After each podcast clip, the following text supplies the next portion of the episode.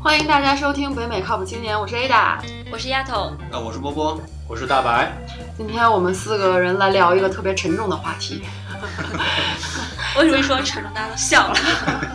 因为其实这个话题我一直特别想聊，然后我觉得可能国内吧，包括美国，很多年轻人，就是我们听众的范围，青年都觉得生活压力比较大，然后会有一些焦虑的情绪，然后我自己本人也会有一些这种负面的情绪，然后我就其实想说，大家如果都有的话，不如分享一下，看看怎么去解决这个问题。丫头，你觉得你焦虑吗？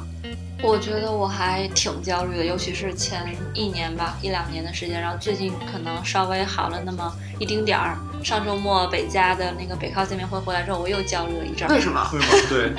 就是我不知道在那个美国小伙伴怎么想，但是对我而言，我认为去一趟湾区我就特别焦虑，因为我会觉得他们都好厉害啊，然后他们都特别的上进。相比而言，我就觉得我自己特别差，就明明大家都是同一批出来念书，然后工作，为什么他们就能现在做到的比我多？然后他们谈论的事情就是我现在做不到的，所以给我一种特别大的压力。我觉得肯定是我自己的问题，或者说我不够努力，或者任何一个原因都可能吧。然后导致我现在就觉得，嗯，反正是我自己不好，所以我就很焦虑那样。你焦虑之后有啥症状吗？焦虑睡不之后着觉吗？呃，就是不会很开心，就是没有什么特别多的事儿让我很开心。就比如说平常的时候，我喝一杯很好喝的咖啡，但是但是如果那样，我就觉得，哎呀，你看我在喝咖啡的时间，人家都在工作， 所以说就是有一种。对比了之后，就人家说不会不没有对比就没有伤害 嘛。就跟每家人一对比之后，我就觉得嗯，就是自己就感觉特别不够努力之类的。对，嗯，波波，你焦虑吗？其实我不是一个特别容易焦虑的人，我觉得我以前是完全不焦虑，现在的话，我觉得可能跟环境有关系，还有就是跟工作的状态也有关系。反正最近可能，嗯、有一些担心的时间更多一些，但是总体来说，我是一个不容易焦虑的人。 OK，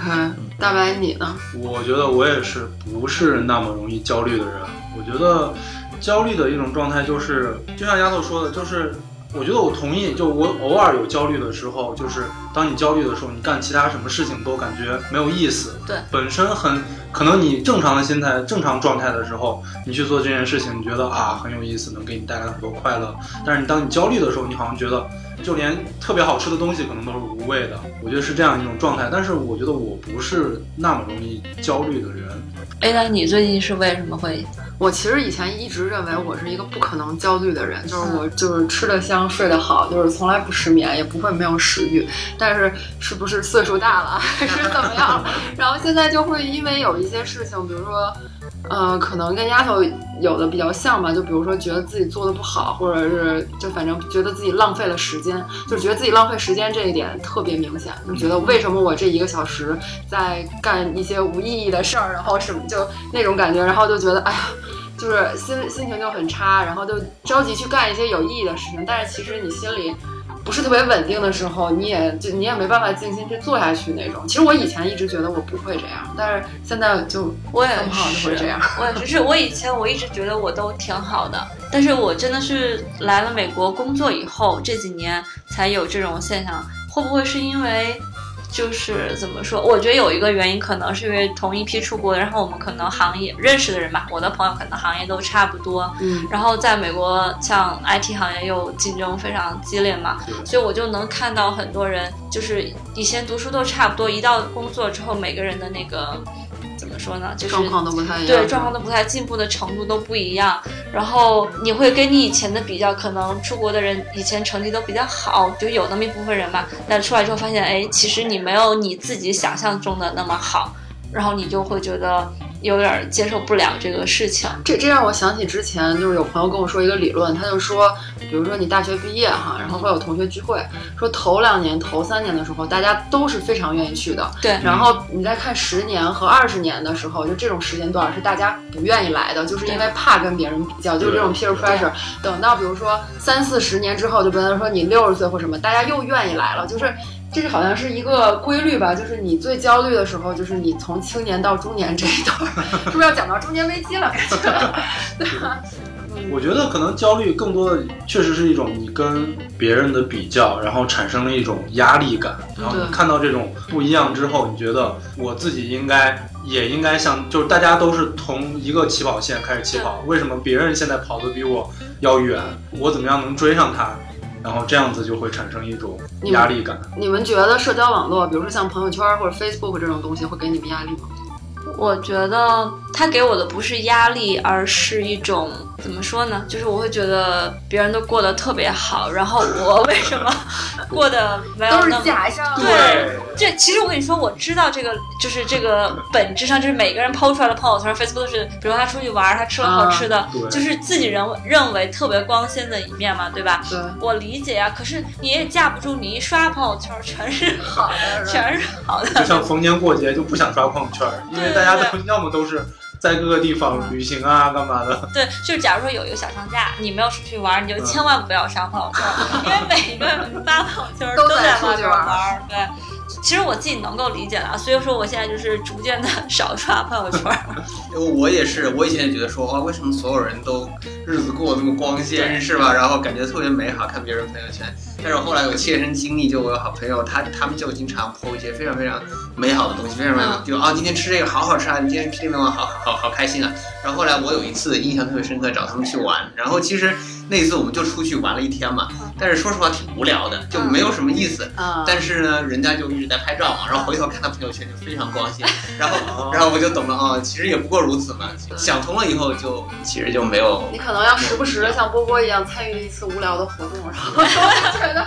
其实也就那么回事透过儿。现象看本质，对对亲身经历了怎么把无聊变成光鲜的过程，你就知道了。对，反正大家就是看朋朋友圈，朋友圈也不是一个人的生活全部嘛，嗯对吧？然后如果真的是交朋友的话，也不能完全从朋友圈去了解这个人。然后我想，我想问问你们，如果焦虑的话，或者有的时候焦虑的话是什么现象？就是有什么不好的表现吗？这是他俩说的出来吗？他俩都没有什有么。啊有啊，我可以我可以先讲吗你你们先讲，因为我觉得我们讲完你们那可能就不是什么 严重的事儿。朋友轻的我也还会啊，是对我也会啊。就比如说，比如说有一个朋友，可能很多年没有见了啊嗯，当初是在一个学校上课的，然后很多年不知道他做什么，突然知道说哇，他已经现在很厉害，或者创业嗯公司做的不错嗯，或者在某一家公司已经做到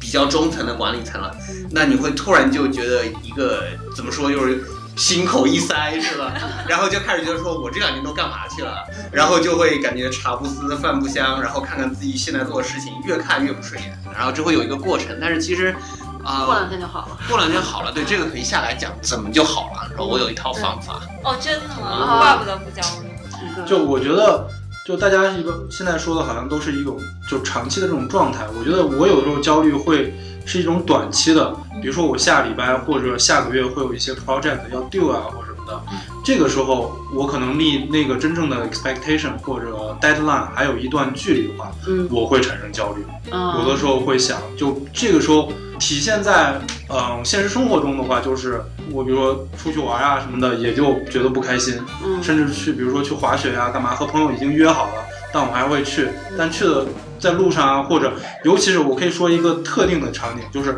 滑雪坐缆车上缆车的时候，嗯那个时候你就会想到，哦，我下周还有 project 要 做，哎呀，这个在在在这坐在这儿，对这个太凄惨 了。对，然那后你就上缆车的时间比你滑下来的时间要多多了，所以你一天大部分时间都在想，哎对，就是说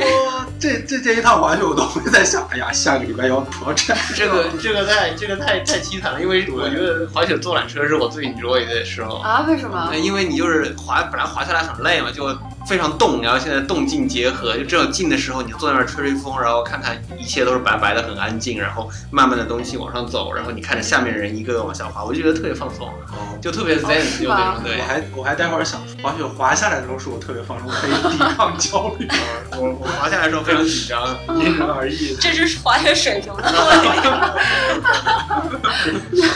其实，其实我我我想说一个，就是其实焦虑给我带来的一个是，其实我我算是一个不那么有拖延症的人，就我比较能说执行一个什么事情，然后去执行的那个人。但是焦虑给我带来一个比较不好的影响，就是我会拖延。这个不是说我不想去做，而是你在情绪不好，或者说你觉得就，而且我性子比较急，然后在这个的时候反而就做不出来这个东西，这是给我带来一个不好的。而且就就像比如说那个大白刚才说的，你比如说你有个 deal 或者干嘛，你前面进度着急了，然后也没有 真的去做或者怎么样，然后你你就会有这个拖延的这个习惯，然后你就会发现自己哇，我一直在拖，一直在拖，好像拖要拖到最后一秒，最后就要熬熬通宵或者要干嘛的时候，然后你就会更着急，对吧？就是这个恶性循环。所以其实我觉得这两个东西是有一点相辅相成的，对我来说是个不好的事情。嗯对你越着急越做不出来东西。我说到这个，我想到我前两天看了一个说法，我们以前不是说那个死线，就在外我们称为死线嘛，嗯说死线是第一生产力，嗯，对吧？但是其实还有一说法就是，其实死线不是第一生产力，它只不过是给了你让你把你像屎一样的东西交上去的勇气。 我当时看完之后觉得好有道理。 然后说到说回焦虑的那个，可能我会比你们更产生的影响会更短暂，但是会更严重。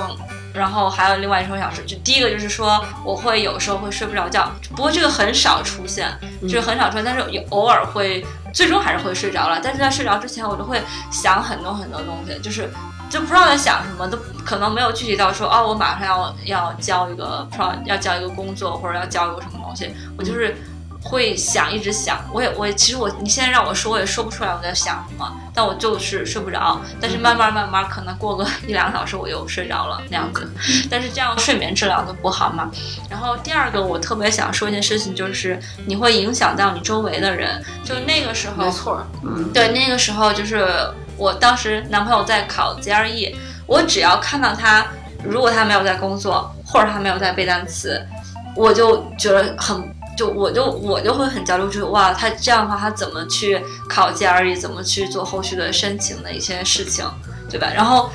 就是只要我看到他不是在学习、工作，或者他如果在玩游戏，或者他就是坐在那儿什么都不干的时候，我就很难受。我就觉得你怎么能这样浪费时间？这样会把他也逼得特别难他受。他玩游戏很可能是一种摆脱焦虑的方法。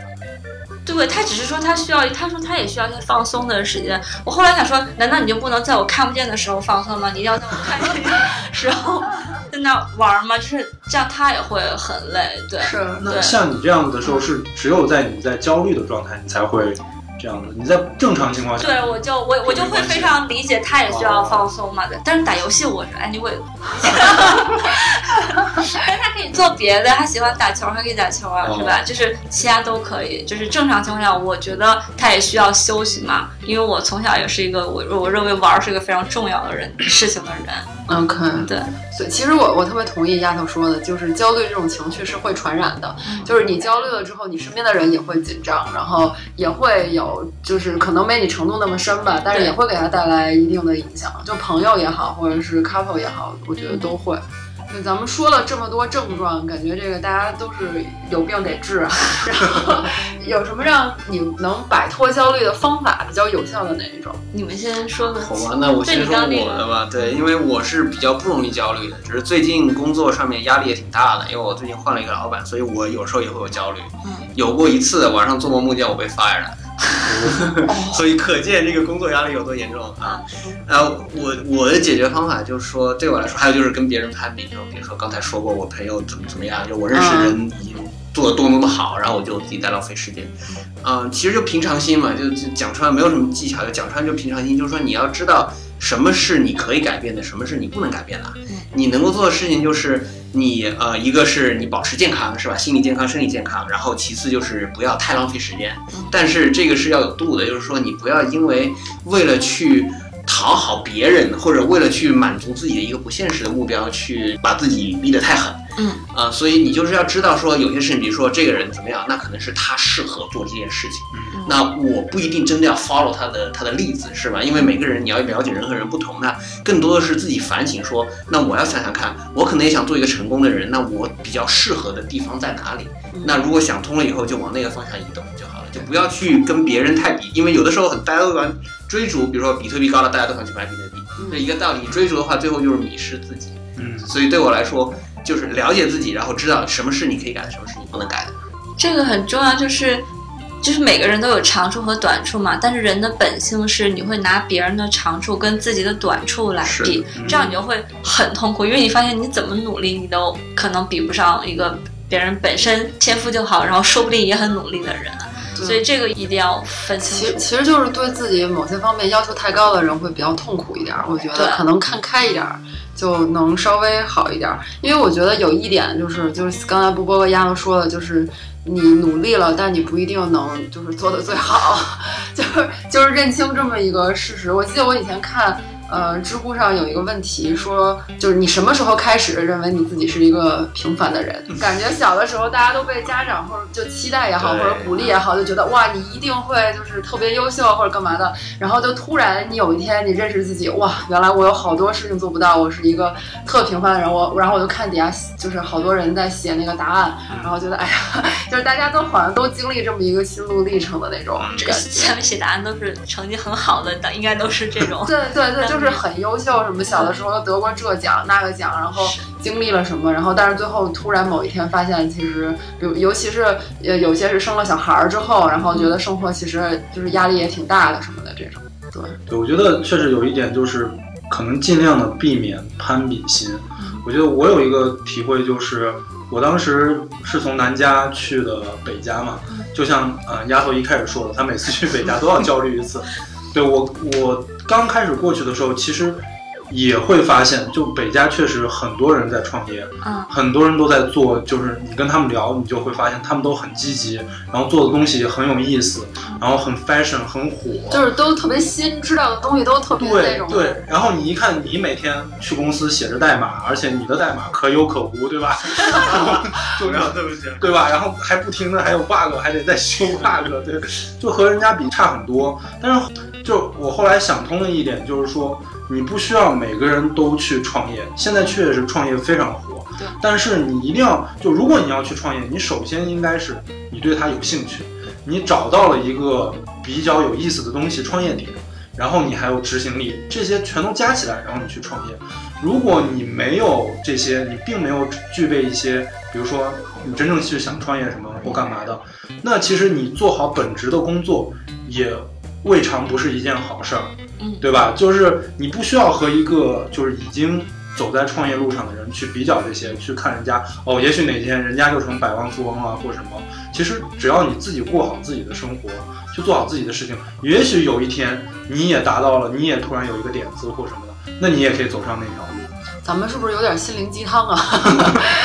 过于消极一不是点，， 咱们说一个比较现实一点的吧，嗯就是说，呃，就是其实那个，就是咱们也是在美国生活了这么这么长时间，你有没有觉得，可能华人更容易焦虑一点儿？就美国人相对来说。就是是比较看得开，或者乐天，或者说他们高兴来的很简单。我觉得非常明显，有一点就是因为我在南加嘛，首先南加整个氛围都比北加要呃轻松很多，慢一点儿嗯对，然后特别明显就是，你比如说周末去海滩边儿上，那满沙滩上躺的都是美国人，基本上很少有很少有亚洲人躺在那儿。我就觉得他们什么事儿都不做，就躺在那儿，你知道吗？就是享受生活，就是晒晒太阳，北对，家也没有沙滩可以。太 冷了，穿着草地穿着羽 绒服躺，这是我觉得他们真的还挺容易满足嗯的。而且我还有一件事儿，我我现在突然想起来，就是我之前我我老买星巴克嘛，嗯然后我。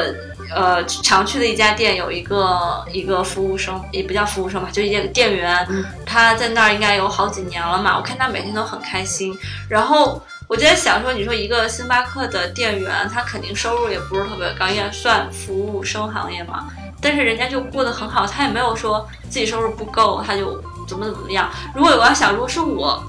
去做一个店，我的收入就是一个店员收入，或者将来我的小孩儿就是一个店员的话，我会不会很不高兴？我当时觉得我肯定觉得不高兴。那为什么别人就能觉得很开心，我就觉得会不高兴？这个我觉得也不完全是。你要这么说的话，很多流浪汉也过得很开心啊。嗯是对不，对？就是我觉得这个是怎么说呀？每个人的就是你，你无法接受你的小孩不优秀，是吧？我， 但是我现，但是这我其实就是这个意思。是，但是我现在后来居然想说，我特别，我现在可以这么说，但我将来有了小孩，我就不知道了。我现在就觉得说我我的小孩，我不希望他从小是成绩特别好的那个，因为他这样就无法接受，就是说可能他在工作中或可能会经历说哦，还有很多人都比他好，或者说他也会犯一些错误或者怎么怎么样。不过这个扯得有点远了。我觉得比较这个可能都是跟我们从小教育有关嘛。嗯亚洲亚洲人的教育都是这样，别人家的孩子嘛，从小就是听着别人家的孩子长大的，你就下意识的就把自己跟别人家的孩子比较，这对个就没办法。我觉得老美他们就是。他们的传统就是说我我用我自己的方法过我自己的日子，是吧？我做我自己想做的事情，我就很开心。对，是啊，他其实对他们来说，工作只是生活的一部分，而且他们完全不需要跟别人比较。他们觉得说啊，你很有钱，那是那是你的命啊。我现在过得也很开心，我也不不会有那么羡慕你。所以我觉得这一点就是文化上的不一样。对，还是受教育的问题。而且我们以前还是不是说什么怎么说来着？寸金寸光阴，寸金难买寸光阴不是吧是一寸光阴一寸寸金，寸金难买难买寸光阴嘛。后来也是别人跟我讲有一个观点，我现在特别同意，就是时有一些时间就是用来被浪费的。嗯对，就是我第一次听这个话的时候，我觉得特别没有道理。但是我现在觉得就是我现在觉得还挺有道理，就是有时候周末如果嗯某一个周末我什么事儿都没有，就安排的事儿什么都没有，我就会在家里就待一个下午，我就看看那种特别脑残的偶像剧，就只要看着帅漂亮就可以。 然后我不需要动脑的对，不需要动脑就行，然后喝点儿咖啡或者喝点儿水，什么都行，就让我待着就可以。然后我觉得这样一个下午，我觉得没有什么很浪费的。不过本来也是，你不可能一直特别紧张，你肯定得有放松的时候，你才能有那个紧张的时候，否则的话，你有 deadline 你怎么冲啊？就是怎么怎么去完成这件事儿。除 除了这些，就是比如说要认清自己这种心灵上的东西，咱们有没有什么，比如说其他的办法？特别实用的，对啊，健身，健身解压，这个我觉得很同意。对嗯对，但是一定要出汗。对我觉得其实出汗其实嗯特别能给你一种就是泄，就释放压力的那种感觉。对的，我运动是会促进好像多巴多巴胺的分泌还是什么的。我去哪边看过，就是说会让你的本来就是让你的大脑产生化学物质，让你自己觉得 happy，嗯自己觉得开心。我觉得可能更多就健身，当然没，我也非常同意。然后我想了一下，我觉得可能更多是就在你焦虑的时候，其实你可以先放下你真正焦虑的这件事情，嗯，然后你可以先做一些其他的事情，而且这种事情一般是就你可以去完成，比较好完成，嗯而且也同时也比较积极向上，不会让你觉得真的是又浪费时间了。比如说健身，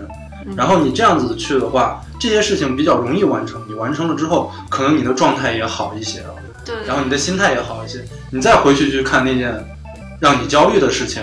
这时候是不是就更容易去这个解决它？这个其实是跟治疗拖延症直接相关，就像刚才 Ada 说的，焦虑跟拖延症本身就很有关系。嗯我觉得跟治疗拖延症，我因为我以前看过一本书叫做《The Now Habit》，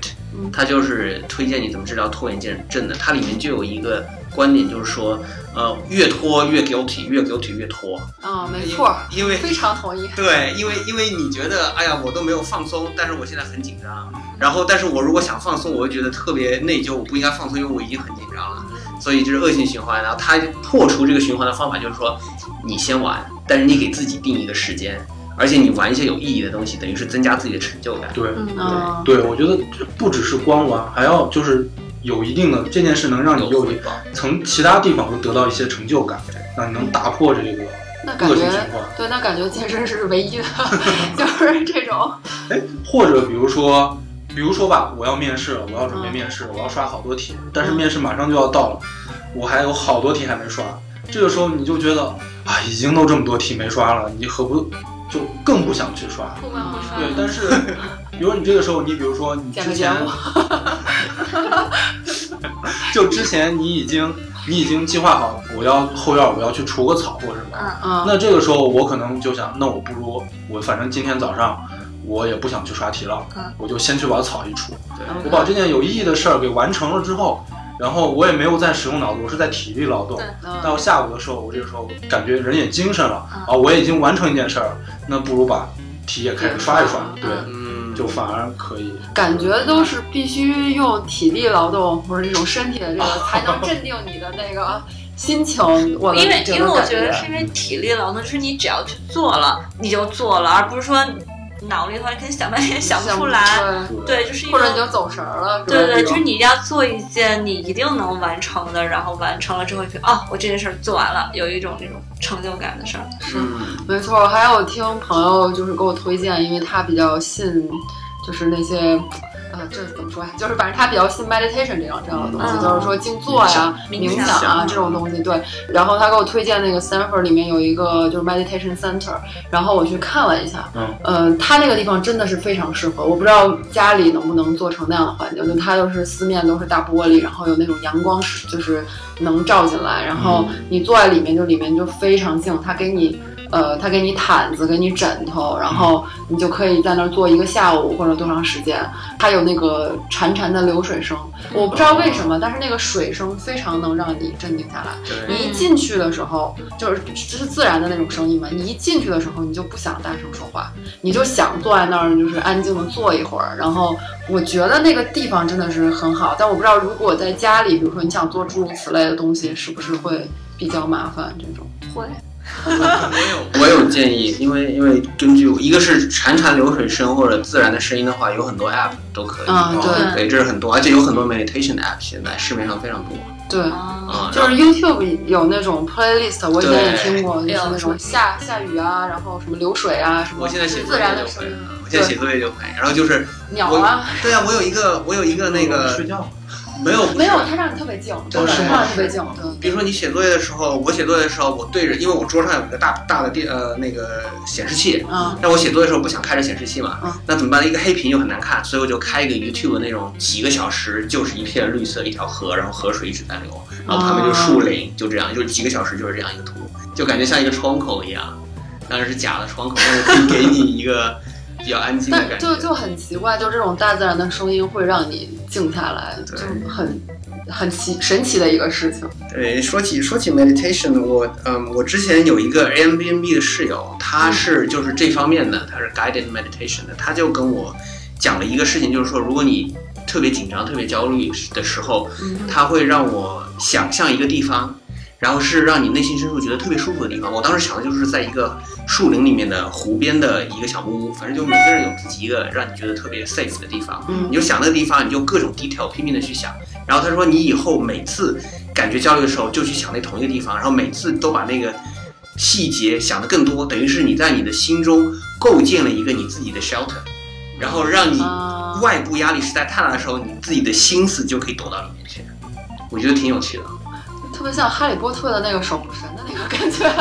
不知道为什么。这就很像心理心理疏导，心啊对理对疏导。对呀他是不是学什么心理学之类的？嗯他就是这个，他是帮人做那个 guided meditation 的，他的职哦业就是这个。哦 OK，怪不得，怪不得。还有另外一件事儿，我是通过刚刚波波讲的一事儿想起，你不是说跟你朋友出去玩儿，发现你特别无聊，但是照片照片很光鲜吗？嗯就是你每次想要跟别人比一件，就是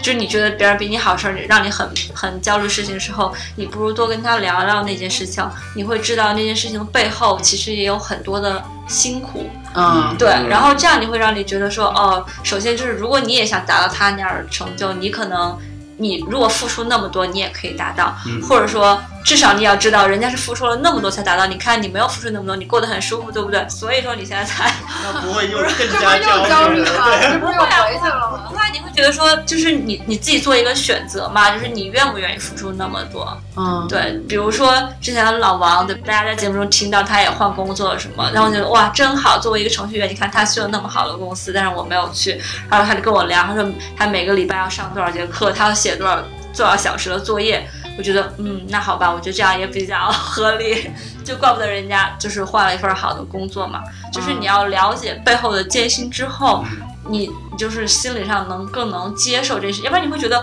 不公平，就凭什么他能这样，我不能？不是，那你这就接受不了。如果有些人他就是聪明，对吧？就是有那样的人，就是什么都不干，他就是比你强，对不对？对你也得能接受这样的人存在啊。是啊，但但是至少大部分人还是背后付出了很多的嘛。这倒也是，这倒也是，对。我觉得还有一点就是说，就谈到焦虑和心理，就是刚才波波说的那个心理一些治疗，嗯我觉得有一点就是，我不知道你们有没有感觉，你看老美他们啊，他们如果要是心里头，比如说有一些状态啊，或什么觉得自己不舒服，他们会去找人倾诉，或者说他们甚至可以去去找看牧心理师嘛，到还有心理心理心理医生对或什么，像很多老美他们都有心理医生嗯。我觉得华人可能我们从小对这件事情接受的不是很多，对所以华人会觉得我去找心理医生是不是已经暗示我心里头有精已神经有有什不么是他们说有精神病啊，是吧？对才去找心理但其实我觉得，当每个人都有可能会焦虑，在你一开始有焦虑的时候，其实你如果去找一个比较专业的人去倾诉哎，一其些实问题，其实我觉得这把它解个开，其实我我也不是歧视啊，我觉得嗯好像男生这样的情况比较多，就是不太会倾诉，就不太会把自己心里面的感受表达给别人，嗯因为可能觉得自己的就是从小受的教育也好，或者是怎么样也好，自己的就是做不出这一步，对，做不出这一步的也这可种能感男觉。生真的没有那么多感受。女女生不一定，我觉得不可是能你，如果是焦虑的呢，就是有感受，哦对不对是的是的是？的啊，就是我感觉女生更容易倾诉一点儿，就是你你比如说你有两个好朋友或者怎么样，你可以事无巨细的说一些这种话，然后你也不怕别人烦。但比如说，如果你跟一个男生说好多细节或者就情感上的问，就是我觉得可能对不一定所有人能接受这个，是不是？有的时候会觉得丢份儿，是吧？就是你觉得把自己的放内心的这东西， 对，那你们跟自己的好朋友，就是男生跟男生这样讲，你们也觉得很丢。男生男生跟男生一般出去，我觉得其实真的很少谈自己内心世界，啊 互相吹嘘，加 上互相吹捧。你们这多不好，对，这让对方更焦虑了。本来对，然后搞得两人特焦虑回去了。你们这不是互相能互相伤害， 这又不是真朋友。对，其实咱们刚才说了这么多，就是焦虑不好的方面，你们觉得焦虑就是完全是不好的一面吗？嗯，他会促进你更努力，我觉着。对我觉得也有好的一面啦嗯。就是任何事情就都有两方面吧嗯。我觉得就是你，如果你焦虑，就说明你重视，对吧？如果要往好的那方面想的话，那可能你如果能把这个能通过一些自己的调整，能把它变成转化成一种动力，那其实也嗯是一种好的事情。对啊，就是督促自己嘛，鞭鞭策自己。如果整天日子过得太开心的话，就没有进步了，就是就变成不思进取了。对，如果完全不焦虑，可能也不太好，对吧那？句话怎么说来？没有近忧必有远患，嗯，啊差不多就这么个意思。对，没有远我我我不记得了，我说来着，没关系，大家意会一下就好了。对，这显得我们那个 文学素养太差了。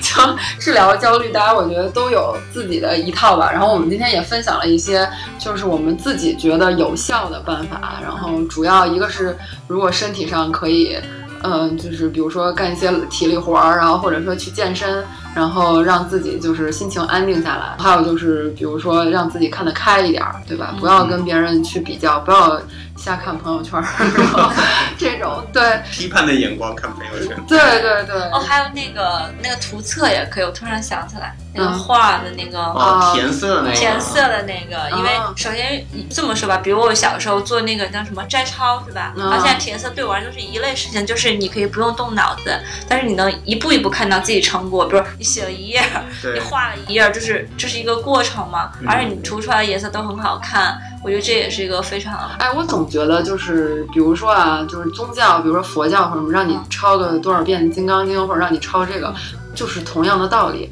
就是让你做一些重复但是又静心的这种嗯对。活动。我觉对得就是当你不太需要，就是特别是去想一个问题，然后只要重复的做，并且能够看到它的，呃，进程的时候，你嗯，就会安心很对多，是嗯吧？哎，真是 感觉大家都还有很长的路要走。然后，如果就是我们今天就先聊到这儿。然后，如果大家有什么想法的话，随时可以跟我们分享。我们宣传一下自己的平台，我们的微信公众账号是北美靠谱青年 CCCA，欢迎大家关注，然后回复微信群或者听友群，就会拿到一个 QR 码，然后加到我们的微信群里面。主播都在微信群里面，大家可以直接跟主播互动。然后除此之外呢，我们的节目是在喜马拉雅播的，然后大家在喜马拉雅里面搜索“北美靠谱青年”就可以订阅我们。呃，YouTube 和 Podcast 和苹果的 Podcast 也是有我们的节目，大家也是搜索“北美靠谱青年”。嗯，我们还有新浪微博，然后大家也是搜索我们的节目名就可以看到我们的微博平台。呃，因为我们现在也是在招招主播，而且也是在找有意思的话题。如果你觉得你想参与北靠，想参与我们的 NPO 的话，那请把你自己的想法和你的介绍发到我们的邮箱里。我们的邮箱是八零 talkshow at gmail.com，八零是数字的八零。好吧，那就谢谢大家，然后我们下期再见，拜拜。拜拜拜。